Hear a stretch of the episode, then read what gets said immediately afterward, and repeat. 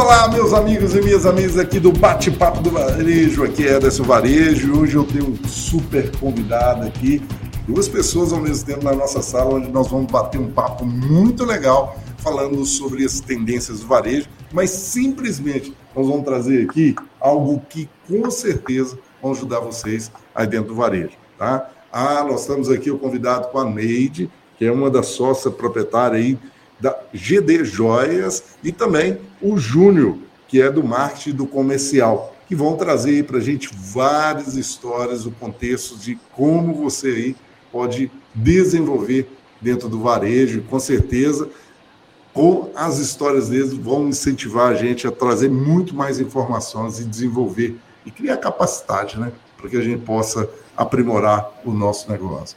Bom, antes deles começarem aqui falar um pouquinho, se apresentar, eu já vou pedindo para você para curtir esse canal, vou pedindo para você já dando like. E para você que está aí no modo Spotify, no finalzinho, na hora que você chegar lá, dá cinco estrelas para a gente. Compartilhe para o máximo possível de pessoas para que elas possam estar aqui nos escutando, batendo papo com a gente. E no chat e aqui nos comentários, vai conversando com a gente aquilo que a gente puder responder, nós vamos estar encaminhando aqui, tanto para a Neide, para o Júnior, e a gente vai estar respondendo para vocês. Sejam bem-vindos. Obrigado, Neide, pela sua presença aqui no Bate-Papo Varejo e contribuir cada vez mais com informação para a gente. Eu que agradeço pela oportunidade de estar contando a história da minha empresa, da minha família a história da minha vida, na realidade, né? Que é uma vida praticamente inteira dedicada a essa empresa. Eu imagino, tá, Neide? Que aí eu vou, eu tô super curioso para falar cada vez mais e saber um pouquinho mais disso. Ô, Júnior, muito obrigado pela sua presença aqui também e contemplar com a gente esse momento aqui para você trazer bastante informações para aqueles que desejam aprimorar o seu negócio e, com certeza, poder ter com você aí melhores escolhas quando se fala de joia, não é isso, Júnior? É, obrigado, Edson, pela, pela oportunidade da gente estar aqui apresentando nossas soluções e apresentando também, trazendo mais informações e educação aí para todo mundo que puder assistir aí, né? Tamo junto, vamos para cima. Ah, isso mesmo. Bom, para você ainda que não compartilhou ainda no canal, vai compartilhando aí. Para você que ainda não deu a curtida aí, curte aí para gente. E eu já vou falando com vocês, aqueles que nos apoiam aqui, que é o Fale Total, que sempre está com a 36X aqui com a gente. E também nós temos a Iluminação Contemporânea, que está sempre apoiando a gente aqui.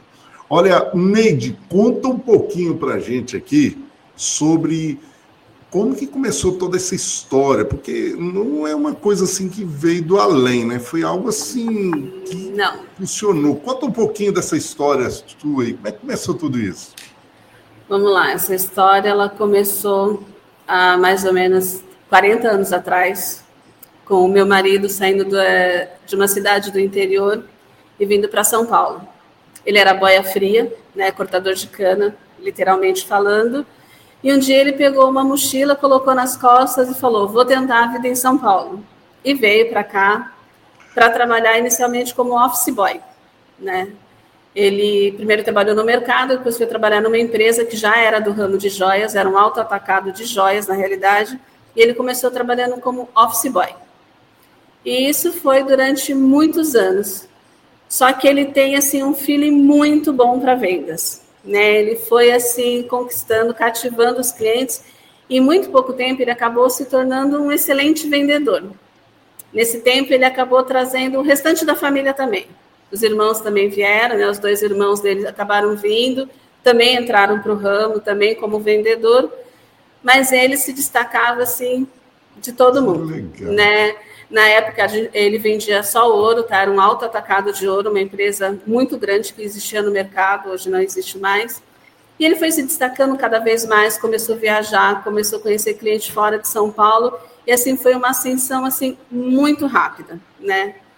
Nessa, nessa época. Ô, Neide, quando você fala aí que você veio do interior, qual cidade? Dá para falar para é, gente? Na realidade, meu marido veio do interior de São Paulo, de uma cidade chamada Lutécia, que fica próximo de Marília.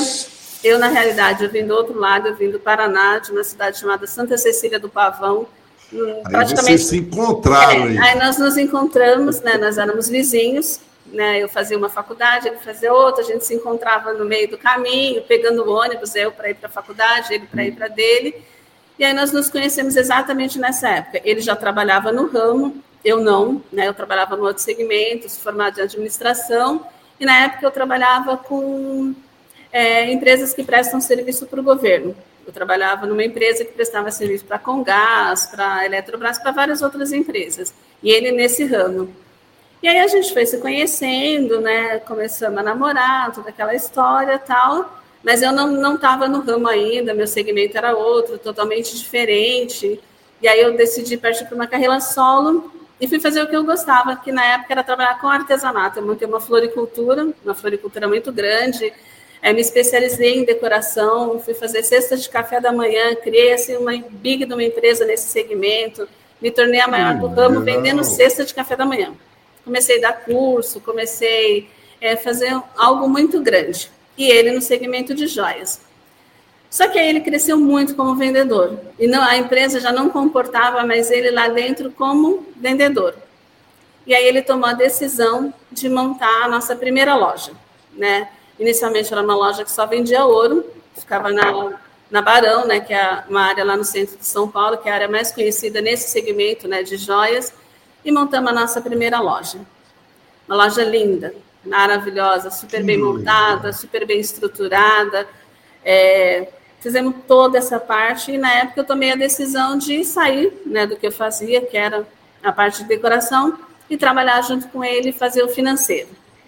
Meus filhos ainda eram pequenos, não podiam. Oh, eu vou parar aqui, Ney. Pensa uhum. aí, você saiu de toda aquela estratégia, de tudo aquilo que você né, se identificava, Sim. porque, Sim. olha, se você começou ali com floricultura, você se identificava com arte, é, é com outra linha né, de estratégia, mas Sim. de repente, quando pensa que não, a Neide está ali. De repente, eu me. Dentro financeiro. Exatamente. E, e, assim, o mais curioso, né? Era uma coisa é, que para mim muito nova, porque eu trabalhava com a floricultura, então eu, eu saía, eu ia para cliente, eu dava curso, eu ia para o SEAS, eu fazia N coisas. E quando eu fui trabalhar especificamente na, na joalheria, era uma coisa diferente, porque eu ficava no financeiro, eu trabalhava fechado, numa sala fechada, né, por questão de segurança, eu cuidava do dinheiro, eu cuidava né, do, do uhum. metal, das joias, eu precificava tudo. Então era um mundo assim muito diferente daquele que até então eu conhecia. Mas era um mundo interessante também. Né? A, mas deixa novo. eu fazer um recorte aqui, uhum. porque a gente fica curioso, né? E, e eu acho que o bate-papo é para isso aqui, né, Sim. né, Júnior? Para a gente trocar Sim. essa ideia mesmo e, tentar entender um pouquinho. O que faz você, num determinado momento, abrir mão da floricultura, aquilo que você gostava? Porque eu, pelo que eu vi aí, eu sentindo, você, pô, você se identificava com aquilo, Muito. e de repente falar assim: eu vou cuidar é aqui com joias junto com meu esposo. O que, que faz? Sabe por quê? Porque eu estou perguntando isso, Neide? Que muitas vezes dentro do nosso canal tem, tem empresários, proprietários que tem esposa ali, né? Às vezes com dois negócios, a esposa está no negócio, o esposo está no, né, no outro segmento. E, e, essa decisão, às vezes, fica ali entre eles, tentando né, é, fluir para falar assim: olha, nós vamos nesse segmento aqui, qual que nós devemos é, é, investir mais? Como que foi essa decisão para você? Olha, na realidade, no meu caso especificamente, vou ser muito sincera. É, primeiro ponto foi a questão financeira, lógico. A floricultura que eu tinha, ela tinha uma rentabilidade muito boa, porque eu me especializei em algo que na época era muito novo. Hoje em dia já não é mais uma coisa tão usada, mas na época, para você ter uma ideia, por exemplo, Dia das Mães, eu vendi em torno de 300 a 400 cestas em um dia. Eu tinha, é, e eu decorava todas, montava, eu tinha equipe de motoboy, de carro para entrega, era uma coisa assim. Eu chegava a montar turmas para dar aula com 20, 30 pessoas, né? Que eu dava aula para ensinar decoração, ensinar a montar arranjo. Então, realmente era uma coisa que eu dominava muito. Porém, naquele momento, para a gente, financeiramente, é, a joalheria tinha um retorno assim muito grande. Era uma coisa assim é fora até fora do comum o retorno que ela daria para a gente. Então eu pensei, né? Eu falei assim, olha, eu posso unir o útil ao agradável. Eu posso ir para lá, trabalho, né, fazendo financeiro, porém eu posso de repente usar o conhecimento que eu tenho de decoração, usar o conhecimento que eu tenho, né, de, de gostar de tudo bonito, né? Eu posso decorar a vitrine da loja, eu posso criar temas, eu posso explicar para as pessoas o sentido de você usar a joia. Então, eu peguei todo aquele conhecimento que eu tinha né, em decoração e levei junto comigo. É, várias coisas eu consegui agregar, tanto na parte de decoração da loja, uniforme de funcionários, a parte de é, montar a vitrine, né? eu tinha uma facilidade. Da própria joia também, né? Da própria sim, joia, sim, é, na escolha das joias, né? na combinação de cores, na combinação de pedra. Então, na realidade, eu transferi todo aquele conhecimento que eu já tinha, né? todo o conhecimento de administração e todo o conhecimento que eu tinha, principalmente na área de decoração e de beleza, para a joalheria. É, legal. É, é lógico. Tem outro fator também que, assim, para contextualizar, Edson, no ramo que a gente trabalha, com fabricação mesmo, a gente é uma fábrica mesmo, né? Sim. Então, é, em grande escala, né? É, a gente é, tem um fator que é muito importante que é, é a confiança. Ou você tem processos muito estruturados, ou você tem que ter confiança, né? E nessa Sim. época aí, né, pelo que a Neide já me contou, e, e a época mesmo, nesse, nesse período, né, da, de idade aí, é, você se contava só com a confiança, né? Porque você trabalhava é, com ouro você... puro, né? Então você, você, imagina, uma grama de ouro é, é 4 mil, 5 mil reais. Pois é, e isso sai num bolso facinho, né? Exatamente. Sim. Então, é, contava-se muito com a parte da confiança. Então, eu acho que é, é, é, também era uma necessidade, assim, né? Eu tenho uma pessoa que é da minha confiança e eu tenho certeza que o negócio vai para frente porque não estou roubado, né? E assim, era muito complicado, porque na realidade era uma joalheria grande, realmente o que o Júnior falou faz todo sentido, você precisava ter pessoas de extrema confiança nos pontos principais. Então, ficava eu no financeiro, cuidando né, da parte do estoque da mercadoria, de todo o dinheiro que entrava, ficava um dos meus cunhados cuidando da parte de vendas, né, ali das vendedoras, porque para você pegar uma pecinha e esconder é muito, é, é muito fácil. Nesse, o pessoal encontrei N formas de roubar, isso é, é uma realidade, é, né? Existe assim infinitas, né? Uhum. Aí ficava um outro meu cunhado cuidando da parte de segurança, aí ficava mais uma pessoa da minha família cuidando do caixa. Ou seja, é, não existia também é, tantos recursos como existe hoje. Hoje existe uma tecnologia muito maior, né? Muito mais fácil você controlar estoque, é muito mais fácil você a, câmeras de alta resolução. Nessa época, há quase 30 anos atrás, não existia tudo isso. Então você tinha que usar aquilo que você tinha, né, aquilo que você tinha de conhecimento, tudo para você transformar aquilo ali no menos arriscado possível. É, esse é um termo.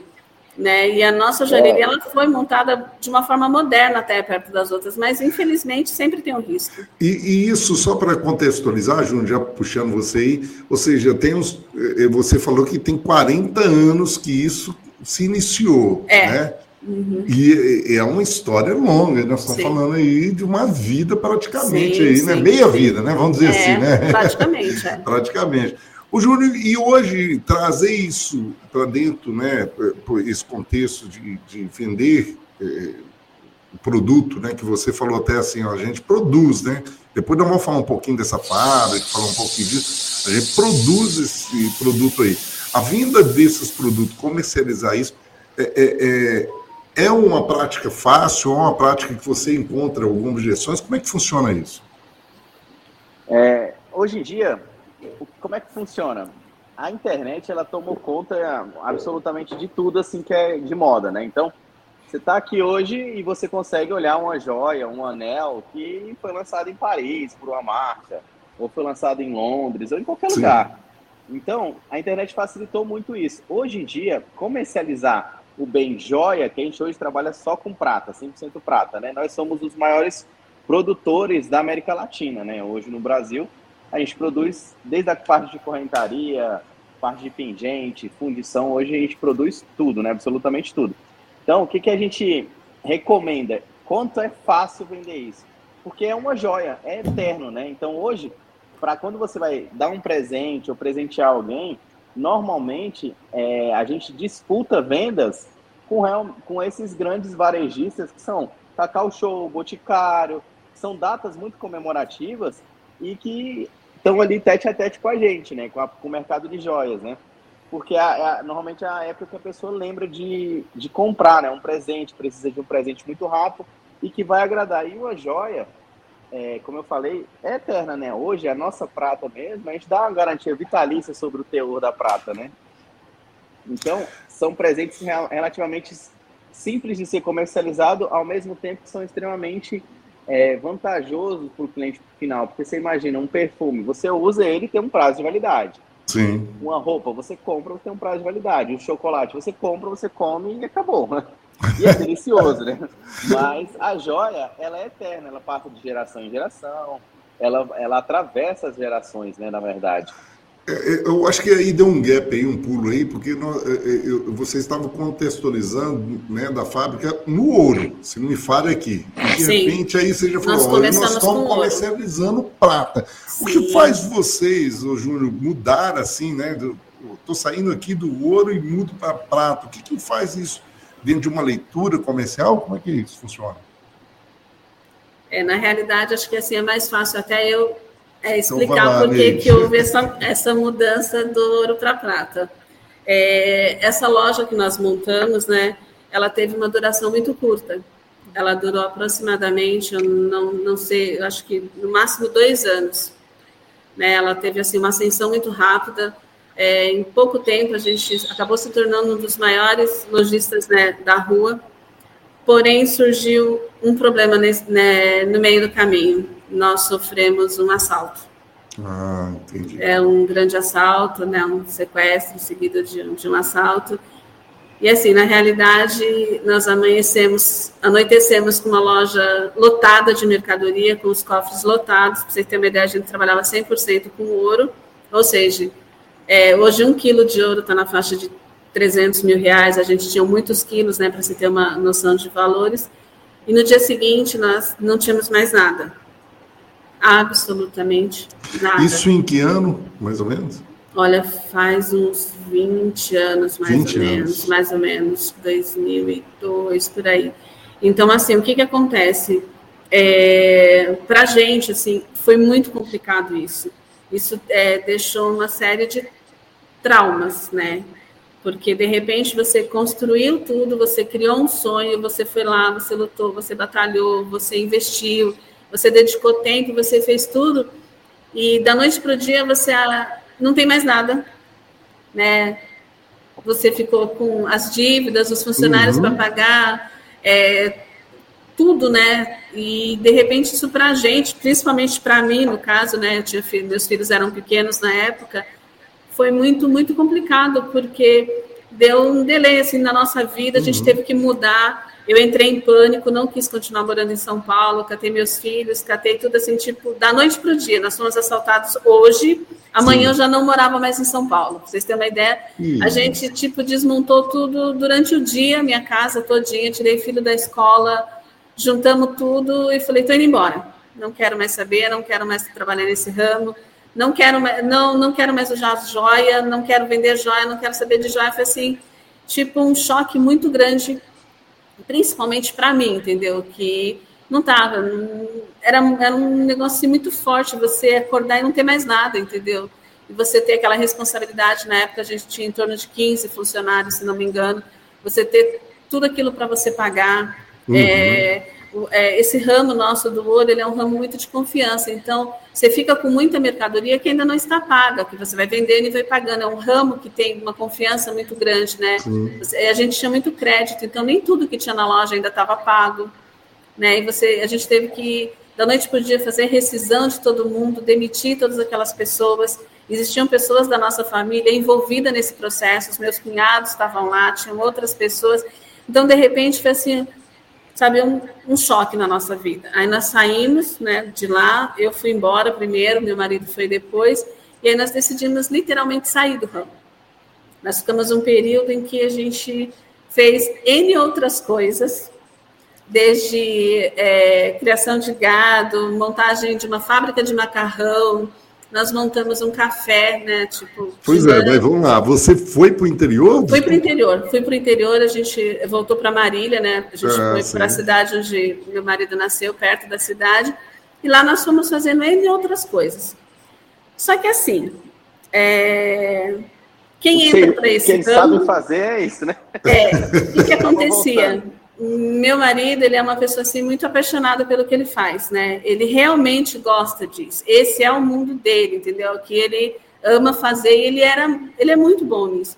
Então o que que acontecia? Tudo aquilo, todas as outras coisas que a gente ia fazer, acabava existindo a comparação com o que a gente fazia.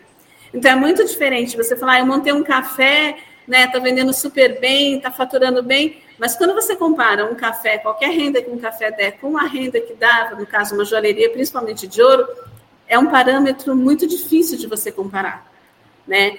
E, e outra, era uma coisa que é tipo tá no sangue, entendeu? Tá no DNA dele. Então não adiantava, por mais bom, por mais legal que fosse o outro negócio que a gente estivesse fazendo, dentro do coração dele aquilo não satisfazia, não preenchia, sabe? Não era como se ele tivesse se tornado uma pessoa meio que sem alma, sabe? Ele falava, ah, isso é legal, mas. Mas. Né? Isso é bom, mas. E com e assim, isso, assim, é, automaticamente. Não é, teve jeito. Não teve jeito. E para voltar para o ramo, assim, a prata é um, relativamente é um intermediário ali entre o ouro, né? E aí Sim. ficou é um pouco mais simples assim de você conseguir controlar, um pouco mais simples de você, você tem que produzir mais, né? Sim. Tem que produzir mais. Mas a, a, partir do momento que você já conhecia o processo, isso facilita, né, Neide? E, Sim. Júnior, porque a partir do momento que você já conhece o processo, fica mais fácil você e, e o que é mais interessante é que a mesma máquina que faz uma joia de ouro faz uma joia de prata, só depende Sim. do metal. Oh, muito legal. E... Né? Pode continuar, pode continuar, Júnior. E, na, e, e, essa parte é muito interessante, assim, né? Porque o mercado, são dois mercados totalmente distintos. O público do ouro, comercialmente falando, é, e o público da prata, eles, eles são distintos, assim, faixa etária de renda, faixa uhum. etária de, de, de, poder aquisitivo, quantidade de venda, né? Então, isso é muito importante, principalmente para a parte do varejo, porque quando, quando a gente fala disso, a gente está resumindo para quem a gente vai vender, a nossa persona, né? Então, isso. Então, se você, você, automaticamente você já define isso. E hoje em dia isso é muito importante, né? Naquela época, para eles, é, foi uma mudança de, de, de mindset aí, de maneira de pensar, e automaticamente também uma mudança de público, né? É, a, a, partir do momento né, que não era esperado e nem queriam, né, vocês tiveram que mudar a chave nesse sentido. Sim, Aí foram sim. viver outras coisas e, e voltam para a nova experiência que seria a antiga experiência, né, que seria a questão da prata. É. E a história da prata realmente ela tem um outro público, né? O Júnior falou, e nós tem, vocês têm uma outra visão, um outro público. Totalmente e diferente. se adapta a isso? Como que vocês se adaptaram a isso? Porque é, é recomeçar, né, Neide? Nós é. recomeçamos tudo. É que assim, na realidade, entre a saída do ouro e a entrada da prata, existia um meio aí. Quando, é, depois de um tempo em Marília, a gente decidiu que não dava, que a gente era o que, que, né, que a gente sabia fazer, era trabalhar com isso. E aí nós voltamos para São Paulo, mas não fabricando, né, no começo não, é, a gente voltou vendendo. E na época tinha surgido as joias de aço cirúrgico, são aquelas joias em aço. Então, inicialmente, a gente voltou, né, meu marido, tipo, como representante, a gente estava praticamente recomeçando do zero, né, por conta de tudo que tinha acontecido, e a gente começou meio que vendendo aço cirúrgico. Então, o que, que acontecia? A gente ia num fornecedor, comprava né, bastante coisa de aço, então você tem ideia, é uma coisa muito pesada. Então, a gente pegava malas, essas malas de rodinha de viagem, enchia essas malas de, de, dessa mercadoria e saía vendendo, tanto em lojas de shopping, como galerias, lojas de rua. E era um negócio assim muito aí cansativo. Você estava na sua seara, né? Aí é. estava no lugar que ela queria, né? Que aí era a, abordagem do, do A gente ia assim, para a rua, né? Mas assim, era muito cansativo, era muito difícil, porque era muito pesado, né? O aço ele pesa muito. E você é. precisava vender uma quantidade muito grande para né, ter uma, um lucro muito pequeno. E era assim, um serviço muito, muito difícil. Isso a gente deve ter feito mais ou menos durante um ano mas a gente viu que também não era, porque na realidade, assim, a gente poderia até ter voltado direto para o ouro, mas eu acho que como tinha aquele medo, aquele receio, aquela coisa, a gente não queria chegar nesse ponto. Então a gente começou por aço, que tinha um valor agregado muito menor e que a gente, pelo menos dentro da minha cabeça, principalmente, nem tanto a do Zé, a gente corria menos risco, digamos assim. Mas é aquilo, com o passar do tempo, a gente foi, sabe, amadurecendo essa ideia, entendendo que não é porque tinha acontecido isso no passado que necessariamente iria acontecer isso novamente. A gente foi é, reconstruindo a nossa vida e aí a gente voltou literalmente para a prata. Só que inicialmente também vendendo, da mesma forma. a gente comprava mercadoria, em grande parte mercadoria importada, é, alguns fornecedores nacionais apenas, e a gente saía vendendo tipo de porta em porta, né? Em lojas, né? Em pequenos atacados, em coisas. E isso durou assim um, um, período grande até de tempo, né? Só que aí começou a surgir um problema, né? Que acho que foi aí que foi a questão toda. É, tudo que a gente pegava para vender, a gente conseguia vender. Só que aí tinha aquele problema. É, a gente precisava de mais. E não existia nenhum fornecedor que conseguisse fornecer a quantidade de mercadoria que a gente precisava, né? Assim, o Zé ele saía para vender, tudo que a gente levava ele vendia, o cara, mas não tem mais. Nossa. Aí o que, que acontecia? É, a gente sempre ficava devendo mercadoria. E aí nessa época aconteceu assim um fator que foi o que virou toda a chave. Surgiu uma mercadoria, né, que é o personalizado, que são peças personalizadas. É, teve uma novela, eu não lembro agora o nome, que uma, uma atriz usava o nominho dela, né? Uma, uma, uma, plaquinha com o nome dela. Isso virou uma coisa assim, uma, uma febre aqui no Brasil. Coqueluche da época, né? virou. né? Aí o que, que aconteceu? Nós conseguimos um fornecedor né, aqui no interior que fabricava isso com uma máquina de laser, era uma das primeiras máquinas de laser que tinha no, no Brasil, e ele fazia esses nominhos. E aí nós montamos uma parceria com esse rapaz para ele fornecer os nomes. Então, assim, a gente começou vendendo e foi assim uma explosão. O Zé ele já tinha muitos clientes, onde ele ia, oferecia e vendia, e virou assim uma coisa. Chegou a se tornar assim.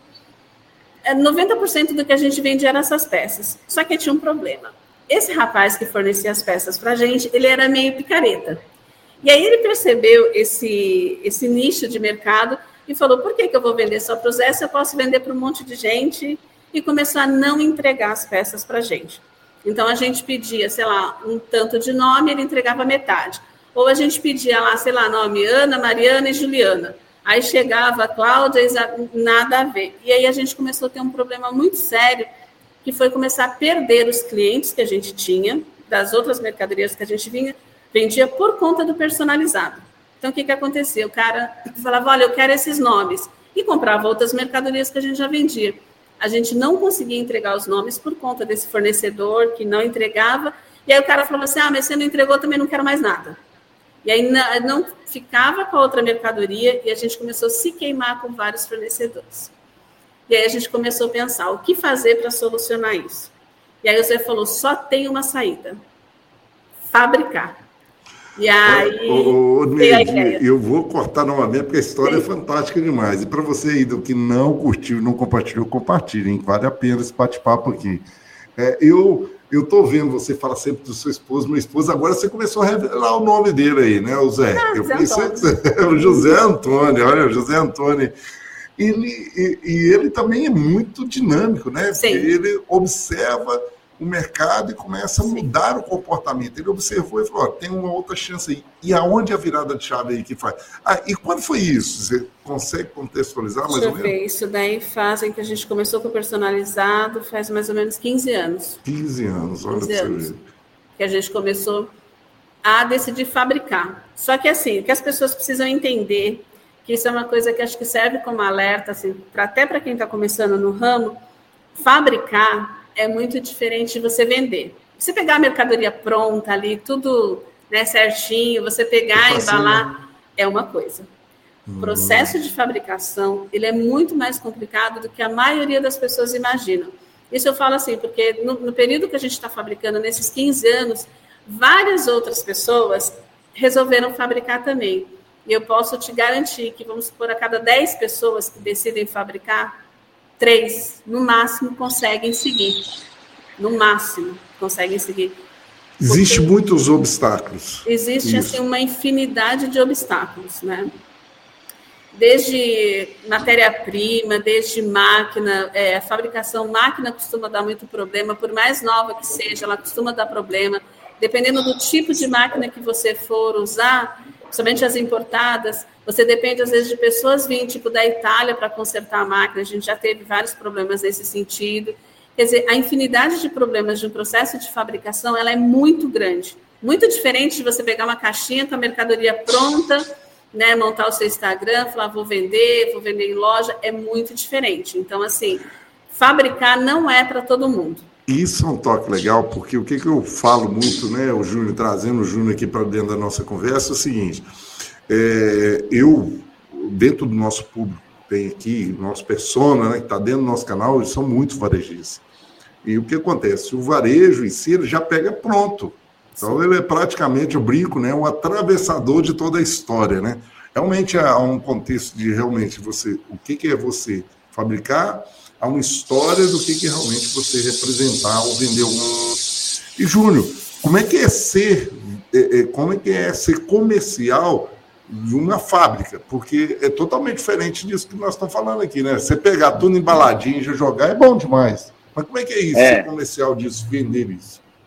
É, a, o maior desafio do comercial de qualquer fábrica, assim, nesse quesito, é realmente você alinhar a expectativa realmente com a entrega, sabe? Porque isso são dois fatores que andam assim, tem que andar muito lado a lado, mas que normalmente o, o público junta os dois. Ou seja, é, quando você fala em fabricar, você tem que ter aquele prazo de fabricação. Só que normalmente o que, as pessoas querem, ainda mais hoje em dia, com a quantidade de informação, ela quer tudo para ontem, né? E a gente, pra você ter ideia, a gente leva, tem, tem joias, 70% das joias levam 45 dias no processo de fabricação.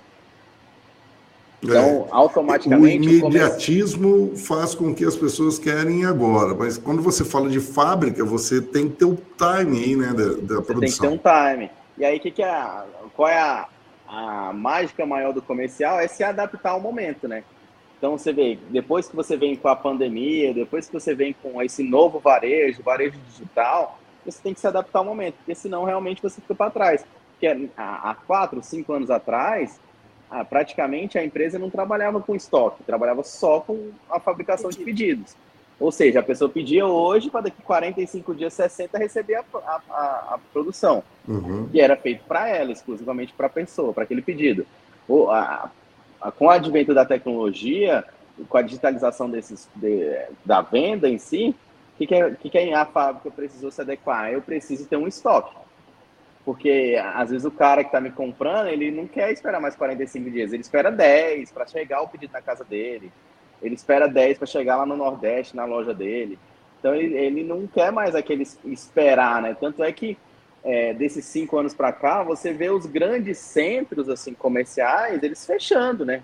Assim, Isso. aqueles grandes atacadistas, assim, eles começam a fechar no, em vários segmentos, né? Até hoje em dia. Antigamente você ia no sacolão fazer compra só de verdura.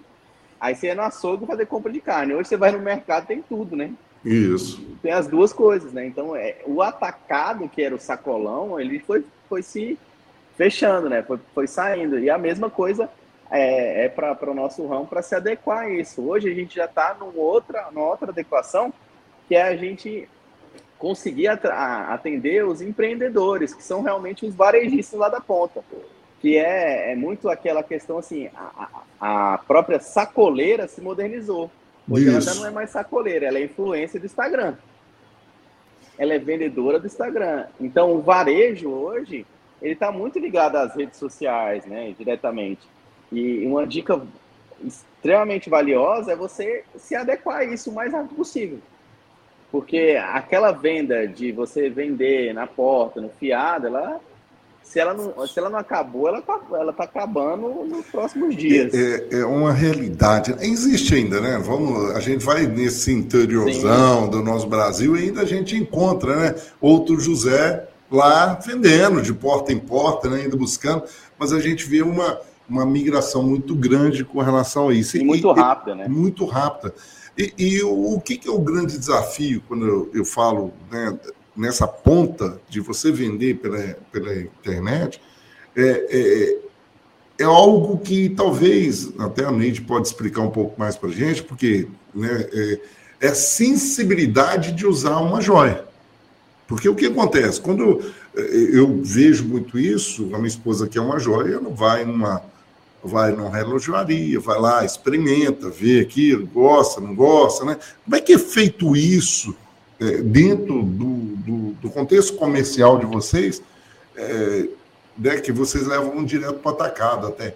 Porque é aquela joia realmente vai funcionar. É, na realidade, assim, é, o que, que, a pessoa precisa entender do conceito de joia, né? Como, como eu, por exemplo, enxergo a joia. A joia, para mim, eu vejo ela em dois momentos.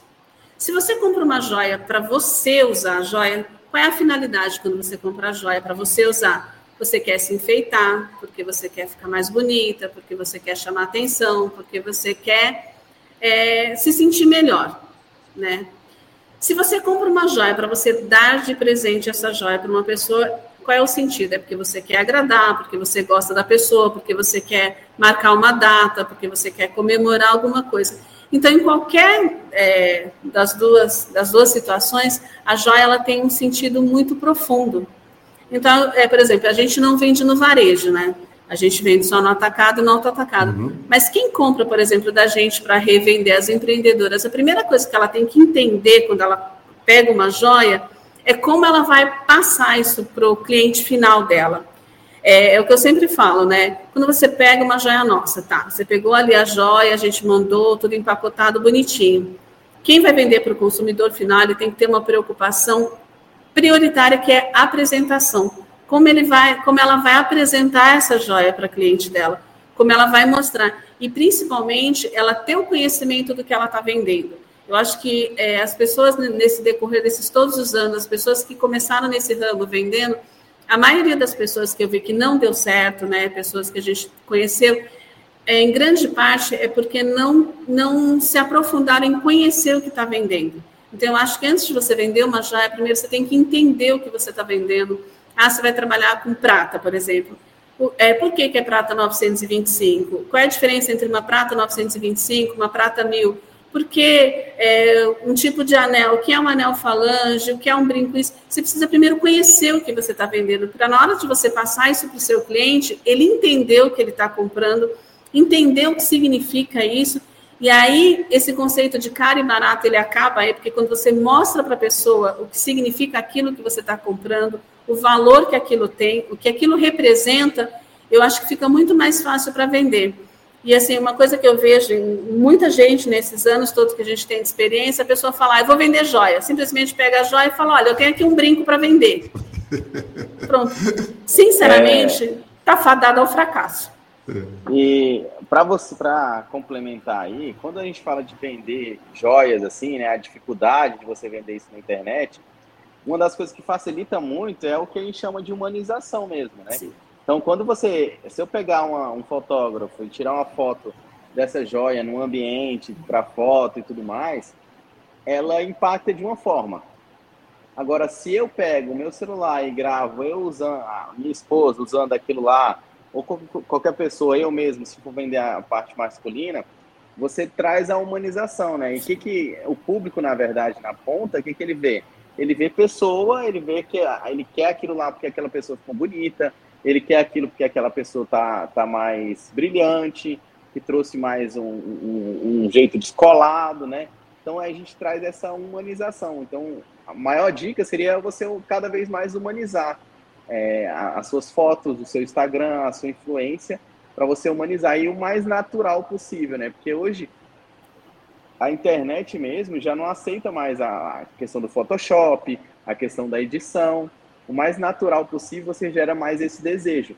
Hoje com a joia é mais isso, porque você às vezes você fala assim: "A ah, minha esposa vai lá na joalheria comprar". Mas às vezes se ela vê uma amiga dela curtindo uma foto de uma joia na, no pescoço da, de uma influenciadora conhecida, ela gera aquele desejo nela e aquele desejo é o suficiente para ela ir na internet com a facilidade, ela sabe o número do anel dela, sabe o tamanho da corrente que ela quer e ela já sabe como vai ficar, porque a expectativa dela é gerada em cima de outra mulher.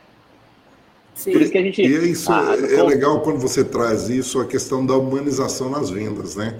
Principalmente quando se fala da Joyce, é claro. E, e, e, outro ponto que você até lá no princípio, né? Aí eu fui, puxei você novamente para a história da empresa, mas você fala, né? Olha, nós temos concorrentes aqui que são bombons no dia dos namorados, né? Nós temos alguns concorrentes que são perfumes, mas o, o, o que pode impactar uma joia né, né, com relação a isso. É entender também a concorrência faz com que você venda melhor, né, Júlio? Porque você acaba criando realmente ali um, um, né, no alinhamento de entender a sua concorrência e trabalhando com relação a isso, né? As fraquezas dela e fortaleza tudo. Faz sentido isso? Faz total sentido, né? Quando a gente pensa, igual eu falei que eu trouxe Boticário, essas rosas, a gente pensa sempre no imediatismo, mais uma vez, né? Então você, hoje você tem um aniversário para aí. Você chega lá, sua mulher, olha, eu te lembrei três semanas atrás que tinha o um aniversário da minha amiga hoje para ir. Você comprou o presente que eu te pedi? Você falou, rapaz, comprei. No caminho você acha uma loja, uma Cacau Show, uma Copenhague, um Boticário e você compra. Agora, se você tiver aí no seu WhatsApp no seu Instagram uma conhecida que trabalha com joia, você vai falar, olha, fulano, enquanto eu tomo banho, você traz aqui em casa uma joia, um uma lembrancinha. E é o imediatismo que traz essa e a confiança. Olha, eu comprei sempre da, da Maria e sempre a joia nunca deu problema, nunca nunca deu problema a joia dela, sempre um presente bonito, uma coisa que é delicada, né? E aí, quando a Neide traz o personalizado, que foi o que fez eles entrarem mais para a fabricação mesmo, aí se torna mais eterno ainda. Você imagina, Sim. Uma coisa é eu te dar uma joia, uma coisa é eu te dar uma joia com um, um presente que você tem desde criança, que é seu nome, que é só sua, só você vai poder usar. Então, hoje a gente tem mais de 200 tipos de joias personalizadas, né? A gente tem mais de 11 mil tipos de produto, né? Então, é, é, isso que eu ia te perguntar, quantos hoje SKUs você já tem, né? Quantos itens vocês já eh, possuem aí dentro do portfólio de vocês? E o, e o tamanho dessa empresa em termos de faturamento, crescimento aí, desses anos expoentes aí, que diríamos aí que são 15 anos, né? A partir do momento que deu aquele start ali, né? Hoje a gente considera assim, assim, até um é o grupo, né? A gente chama um grupo GD Joias, né? Que a gente atinge várias a várias escalas do processo de venda, né? A gente tem tanto a venda, uma empresa especializada na venda do alto atacado, que a gente chama que é aquele cliente que compra para revender para outros outras lojistas, né? A gente tem a, a, outra empresa que é especializada na venda do atacado, né? Que é a venda desse cliente pequenininho, que é essa nova, nova sacoleira influenciadora, sabe? Que uhum. compra para revender na comunidade dela, no bairro dela. E a gente tem também a venda física, né? Que, que atinge diretamente. A gente tem em duas proporções isso, em dois locais. Então Hoje, vocês têm lojas físicas também? Tem lojas físicas ah, também, né? É, em segmentos, em, no mesmo segmento, mas atingindo esferas diferentes. O que, que, que, que a gente fala hoje? Hoje a gente tem, em médias, de 120 colaboradores diretamente, mais de 160 indiretos, né? que são os terceirizados, que a gente chama, pessoas que são impactadas diretamente pela nossa produção. É, e a gente trabalha com um faturamento médio aí, mais ou menos, o grupo inteiro, ele fatura mais ou menos hoje na faixa de 2, 3 milhões, né? E aí a gente gira em torno disso daí. Esse faturamento inteiro, né? é mensal, né? exatamente. E, e, e, a proporção de crescimento disso que vocês vêm fazendo? Porque esse trabalho é muito legal, né, Júnior? É um trabalho que você já falou do destaque da empresa de vocês a nível nacional. Né? Uma empresa hoje de destaque e, e se torna referência a nível nacional. Hoje, vocês é, é, é, apresentam isso, esse crescimento? O que, que é? Hoje, o que, que a gente. O maior foco da empresa hoje é cada vez mais melhorar nossa produção automaticamente. Mas o foco do comercial, ele trabalha muito em cima do digital, né? Então, hoje, a, a gente partiu de um ano para cá, a gente cresceu mais ou menos de 50 mil de venda automática, que é aquela venda no site para o revendedor, a gente partiu de 50 mil, hoje a gente está atingindo mais ou menos 600 mil. E a nossa meta é chegar em um milhão só nessa venda automática que a gente chama, né? então hoje a gente já está é, aumentando os processos administrativos, a, a, pretensão é que a gente leve o grupo para outro fator de tributação em breve, para a gente realmente é, ter capacidade de abastecer muito mais, né?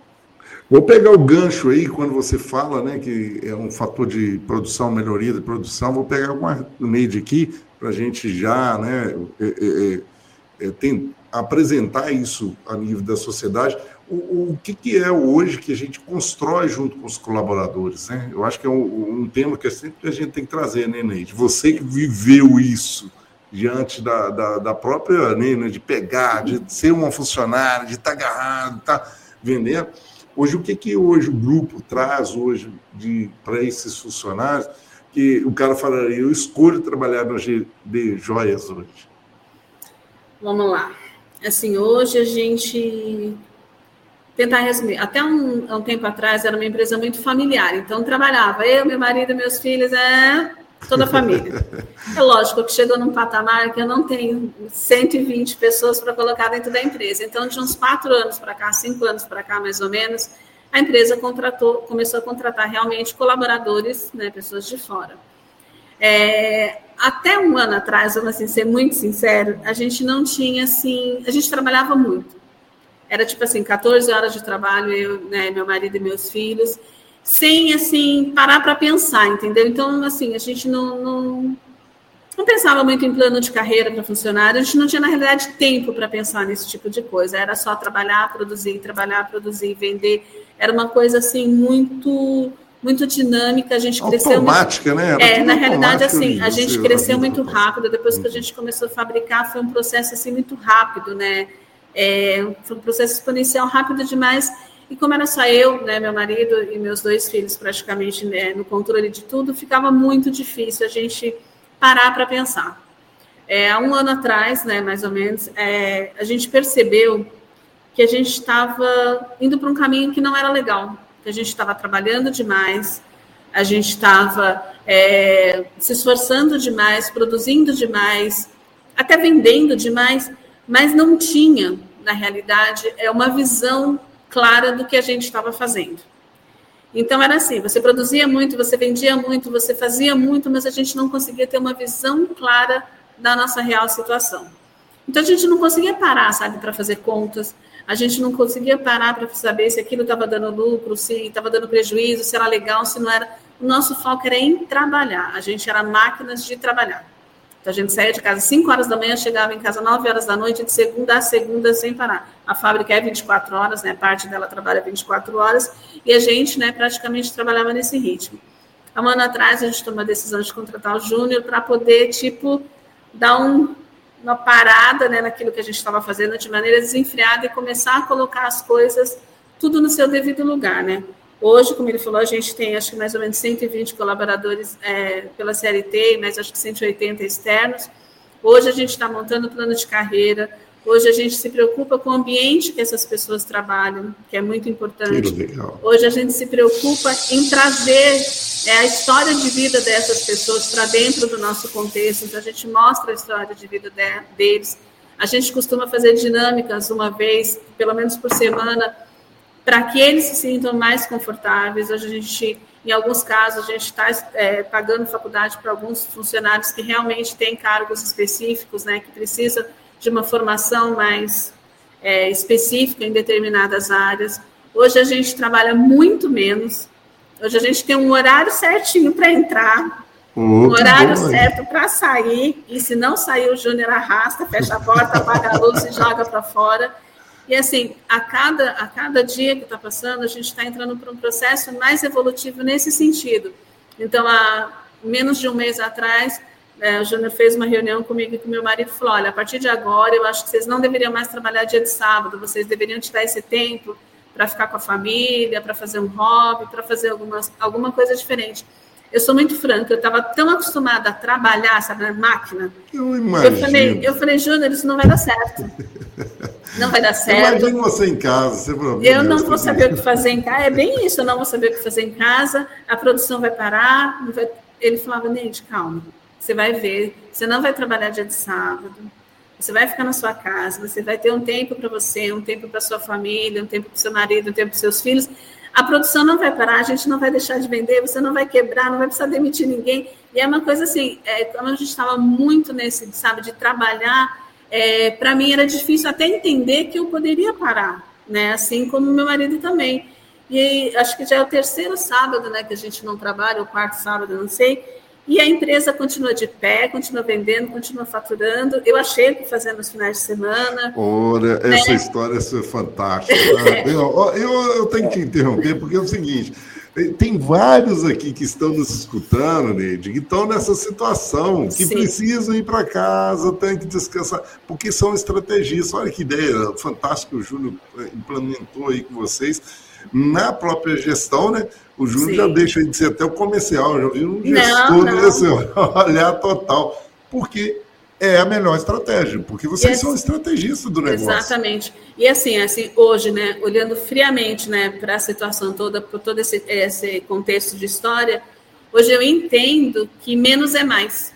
Então, Isso. trabalhar menos não significa que eu vou faturar menos, que eu vou vender menos. Às vezes, a qualidade de vida, o tempo que eu vou né, ter né, comigo, com a casa, com a família, isso na segunda-feira eu chego muito mais animada, muito mais motivada, muito mais feliz Produtiva, e consigo né? produzir muito mais.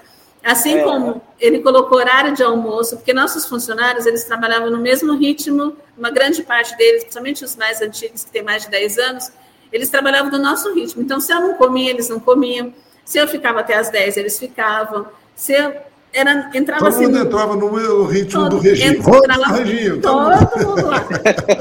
O que, que aconteceu? Depois né, da gestão do Júnior, ele fala: não, deu meio-dia, todo mundo tem que sair de dentro da sala. Ele não permite nem que fique dentro da empresa. Todo mundo tem que sair, tem que comer, tem que ficar lá fora, tem que respirar, tem que ler um livro. E às vezes eu também falo, não, Júnior, eu não vou comer. Ele falou, não, você vai. Você não tem escolha, você não tem essa opção de falar, não vai comer, você vai. Nem que você não coma, mas você vai sair de dentro da empresa. Então, assim, criou um hábito que, para a gente, vou ser muito sincera, era desconhecido. Porque a nossa preocupação era trabalhar. A gente achava é. que a gente só ia ir para frente se a gente trabalhação muito, e é o contrário. Mas é uma é, coisa, tá, é, é, só tá para pegar é. aqui, o Júlio, é uma coisa muito natural, sabe, Dendi? Está sendo muito boa essa conversa aqui, porque é o seguinte, isso acontece, muitos que estão nos escutando aqui vão se identificar, falar, ah, sou eu aí, ah, Jesus, eu não, também não largo. E, de repente, você está provando aqui que é possível né, você conquistar muito mais, às vezes, fazendo menos esforço, sendo produtivo igual o Júnior. Não é isso mesmo, Júnior? É, quando ela está falando aí, na verdade, assim, é, eu sempre fui taxado, eu sou especialista em, em processos de tecnologia, transformação digital mesmo. Né? Sim. Né? É, mas eu sempre fui taxado como vendedor mesmo, né? Então, assim, é, sempre fui contratado como comercial, como, como marketing, para impulsionar, para vender. Só que, é, diretamente, normalmente a empresa tem que estar tá muito preparada para você vender, né? Porque imagina, se eu jogo um milhão de pessoas para comprar, eu tenho que ter um milhão no mínimo de produto, né? Isso. Então, é, não, não adianta vender se não tiver retaguarda. Né? Exatamente. Então, o que a gente faz cada vez mais é arrumar a retaguarda. E ela fala assim muito, mas na realidade, assim, é uma gestão, como eu falei no começo, é uma gestão muito horizontal, sabe? A gente delibera junto, então eles são muito abertos, assim, o, o José, a Neide, o Guilherme, que é o filho da Neide, que cuida do financeiro, a Inara, que cuida do marketing, eles são sempre muito abertos a conversar. Então, independente do assunto, se é financeiro, se é pessoal, se é gestão, se é comercial, é, se é horário, se não é, se é RH, eles são muito abertos a gente conversar e trazer uma opinião neutra, né? Então, isso é, acho que o principal dica para o empresário é entender que as novas gerações, elas trabalham de uma forma diferente. Com certeza. E elas, elas são mais produtivas de uma forma diferente. Isso é, deve muito se a, a Neide e o José de ter a mente aberta para falar assim, olha, Vamos testar? Se funcionar, legal. Se não funcionar, vamos voltar a trabalhar 14 horas e vamos nessa, entendeu? Então, é, e a gente foi provando que, que, assim, que não é trabalhando-se mais que a gente obtém um resultado melhor, positivamente. Na verdade, esse é trabalhando com mais eficácia, né? E aí a gente vai trazendo esse, essa, essa expertise né, de outros negócios para dentro da empresa. Olha, a gente colocando esses horários, a, a, a mente da pessoa trabalha menos, acaba que ela consegue descansar mais, ela consegue ser mais produtiva, e eles próprios, né? Hoje, é, se a gente vê o cenário atual, você vê que os empresários, a maioria deles, principalmente no varejo, eles são aqueles empresidiários, escravos do trabalho, Isso. ficam aprisionados naquilo e acaba que eles não têm tempo para fazer a principal coisa que tornou eles empresários, que é pensar. Isso aí. Porque o que fez o empresário ser empresário ou empreendedor foi pensar, criar uma ideia inovadora, ter uma coisa fora da caixa. Só que hoje, como ele está dentro da operação, ele não consegue mais ter esse olhar de fora. E hoje eles já conseguem ter ideias novas, pensar mais amplamente como que a gente vai crescer, como que a gente não vai, para que ramo que a gente vai, pensar mais nas pessoas, porque quando se fala de colaborador, né, é uma coisa muito interessante que a gente, assim, a gente tem um colaborador como uma ferramenta, como um papel em branco. não existe um colaborador ruim, existe um colaborador mal treinado, mal instruído, com falta de metas. E a gente hoje, como gestão, como empresa, a gente tem que olhar para o colaborador como uma folha em branco. O que, que eu quero desenhar nessa folha? Ah, mas essa folha ela tem, um, ela tem o tamanho X, tem o tamanho Y, que são as particularidades, o perfil da pessoa, se você for colocar dessa jeito. E aí a gente, com esse tempo a mais que eles têm, eles têm esse tempo para olhar. Olha, fulano é mais produtivo em tal área, fulano é mais produtivo em outra área. E aí eles conseguem colocar, assim, às vezes a Ferrari realmente no lugar da Ferrari, o, o carro 4x4 no lugar do carro 4x4 e a pista consegue todo mundo se adequar ali à, à, sua demanda. E é isso que a gente faz no contexto muito, geral. Assim. Muito não é bom. eu que faço, né? Mas é, é, a gente não, não eu não, ah, para você ter ideia, assim, é, a gente não nenhum nenhum de nós assim da, da diretoria assim, né, da gestão, vamos colocar assim, a gente não faz reuniões sozinhas com o colaborador. A gente, assim, ou tá eu e a Neide, ou eu e o Guilherme, ou a Neide e o Guilherme, ou a, a, Neide e o Zé, o José e, a, e o Guilherme. Sempre é em dupla, para a gente poder entender que às vezes um está focado no problema que o colaborador trouxe, ou que o colaborador está executando, e o outro está olhando externo. Olha, eu, aquela hora que ele falou isso, eu achei que ele ficou sentido. Então, será que não tem alguma coisa que a gente possa fazer por ele? Será que tem alguma coisa que a gente possa acrescentar? Será que ele está na função correta? Então, a gente tenta não desperdiçar o bem mais principal que é esse treinamento, é essa cultura que a gente já implantou, é essa forma de trabalhar, né? E, então, eu acho que isso resume um pouco dessa, dessa parte de gestão, assim, de pessoas. Hoje a gente olha, olha, ah, tem pessoas, ah, eu quero estudar para poder ser uma, um gerenciador de produção. Pô, a gente vai, quanto que é essa faculdade? É um, é um curso que interessa a empresa? Vamos nessa. A gente Investir tenta formar né? essas pessoas realmente é, de baixo mesmo, para poder ter a cultura já impregnada nela, né? Olha, você que está aí no, no bate-papo do varejo, está nos escutando aí, nos vendo, vou falar a verdade. Eu comecei apresentando o Júnior aqui com do marca comercial, não tem nada, tá? O cara é gestor mesmo, o cara é fera.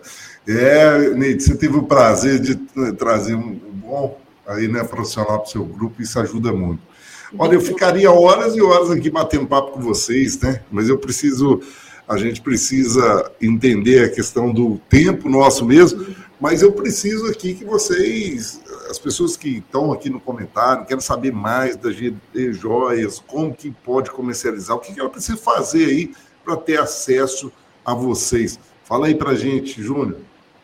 É, assim, hoje a gente trabalha com um, um, um, um, produto, né? Vamos colocar assim, um nicho que é muito acessível para quem quer empreender, que é o atacado. Hoje a gente tem uma compra inicial de 600 reais da pessoa que nunca comprou com a gente e ela vai estar tá, tá trabalhando ali com as nossas nossos produtos para revender, né? Seja no Instagram, seja no WhatsApp. Para você ter uma ideia, Edson, assim, se você pega 600 reais e você investe em joias, você pode ter até 200 a 300% de lucro, né? Dependendo do nicho que você for vender e para qual a persona sua, né? Classe, a classe social que você vai vender. De toda forma, a gente tem hoje é, aberto o nosso site, né? ggjoias.com.br. A pessoa pode entrar lá e se cadastrar. E aí uma coisa que a gente pode deixar para você, para o ouvinte que está aqui, né? Que tá, seguiu a gente até aqui, que acompanhou para prestigiar isso, a gente pode deixar um desconto de 20% né, nessa primeira compra. É, então ela vai chamar a consultora, fala, olha, estou aqui, eu vi lá o, o, papo de varejo lá, queria o meu desconto de 20%, né? E ela vai conseguir, mesmo se ela já for uma cliente nossa também, né? Que hoje a gente tem mais de 19 mil clientes no Brasil, é, espalhados no Brasil. Então, às vezes ela está ouvindo a gente aqui, ela vai ter esse desconto de 20% que quando você vê o valor que a gente vende no atacado, que é muito abaixo do varejo, você vai ver que é muito vantajoso, né? É, é vantagem, gente. Olha, para você que está escutando, então o cupom é bate-papo do varejo, tá? Volta lá, ó. escutei no bate-papo do varejo lá com o Júnior Caneide e eu quero aí os meus descontos de 20% de desconto. Olha que legal, que vantagem, muito bom. Ô, Júnior, então acha lá no site, vai estar na descrição, tanto desse áudio quanto desse vídeo aqui, vai estar na descrição aqui. Também vou deixar aqui para que possa acessar. Então é o caminho, né? Acesso aí e posso falar com uma das consultoras suas. É, assim? quando você acessar o site, e você se cadastrar, você não vai conseguir ver preço, porque o site é fechado, né, para o varejo mesmo, né? Mas aí você se cadastra, uma consultora vai entrar em contato com você, ou você pode entrar no WhatsApp para ser mais rápido, e aí você fala, ó, vi no o, o, papo de varejo, né? E aí ela vai ganhar esse desconto aí que você vai fazer bastante diferença é, na sua compra aí. E é muito, muito interessante. Perfeito. E olha para você aí também que está nos escutando e nos vendo, e vou convidar você para entrar também lá no mestredovarejo.com.br. Tem vários cursos lá para você acessar. E uma novidade agora, o stream do varejo, onde tem vários treinamentos, desenvolvimento de vários profissionais que são entregues semanais para vocês, cursos, treinamentos. Você vai entrar lá, é varejo barra universidade e aproveitar todas as promoções lá para você estar junto com a gente aqui toda semana escutando aqui ideias, estratégia para que você possa aprimorar o teu negócio. Olha, eu agradeço, Neide, muito aqui você né, pela confiança de estar aqui compartilhando com a gente essa história linda, maravilhosa, tá? É, não conheço o José, mas quero aqui já falar, virei fã dele também, assim como o teu fã, e dizer para todos aí é, que devem realmente é, que gostam disso, empreender, né? É um processo muito legal. Aprender aqui com o GD Joias, com certeza as consultoras vão te ajudar muito. E te agradecer, Júnior, também pela confiança de estar aqui com a gente, trocar essas informações, Obrigado, nos ajudar aí. Com certeza você deu dicas valiosas aqui, tanto você e a Neide, que esses empreendedores que estão nos escutando aqui vão aproveitar. Tá? Agradeço vocês desde já e para você ainda que não escreveu nos comentários, conversa aí nos comentários com a gente. Qual o assunto que você quer ouvir no nosso bate-papo do varejo? Quem que você quer que a gente traga aqui para a gente bater um papo? A gente sempre vai estar aqui convidando as pessoas para bater um papo com a gente. Neide, muito Maravilha. obrigado. Obrigado, Júnior. Obrigado, obrigado pela oportunidade aí. E estamos aqui também. Quando vier por São Paulo, faz uma visita para a gente aqui que a gente vai estar de portas abertas. Valeu!